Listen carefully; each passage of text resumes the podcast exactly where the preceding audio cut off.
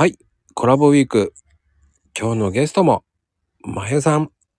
はい、まゆです。いやー、来ましたよ。気がつけばね、もう土曜日ですよ。土曜日ですね。あっという間です。うん、土曜日といえば、えー、まゆさんといえばね、はい土曜日といえばというわけじゃないけど、まゆさんといえば、うんダイエット。ナイスダイエット。きっかけとかはどうなんですか、やっぱ。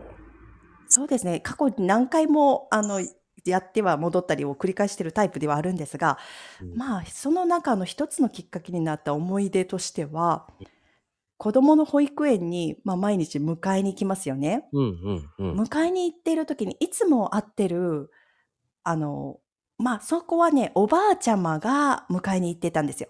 うん、で、おばあちゃまが私に毎日会う。そして、ある日、意を決したように私に話しかけてくれたんですよ。はい。それが、あの、お宅様もおばあちゃん、ばあばのお迎えなんですね。毎日大変ですねって言われたんです。私、おばあちゃんだと思われたんですよ。そんなに老けてたの？そうやっぱりね、あの、見た目に全く気づかず、き気遣わずに、うん。うん。あの、日々ね、生きることだけを、あの、こなしていましたら、ちょっと老けてたみたいで。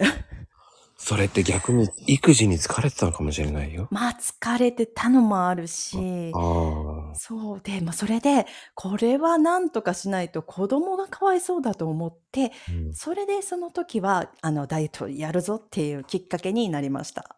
ああ。じゃあもう綺麗なママを目指したわけですね。そうですね。そうですね。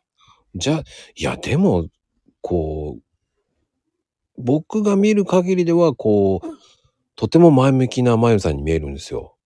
はいはいはいはこういう会話もしててね、今までこう、マコルームとかも話してたりとか、い。うんうん。とってもね、そういうイメージが強いのに、あまさかまさかそんなイメージだったっていうのがびっくり。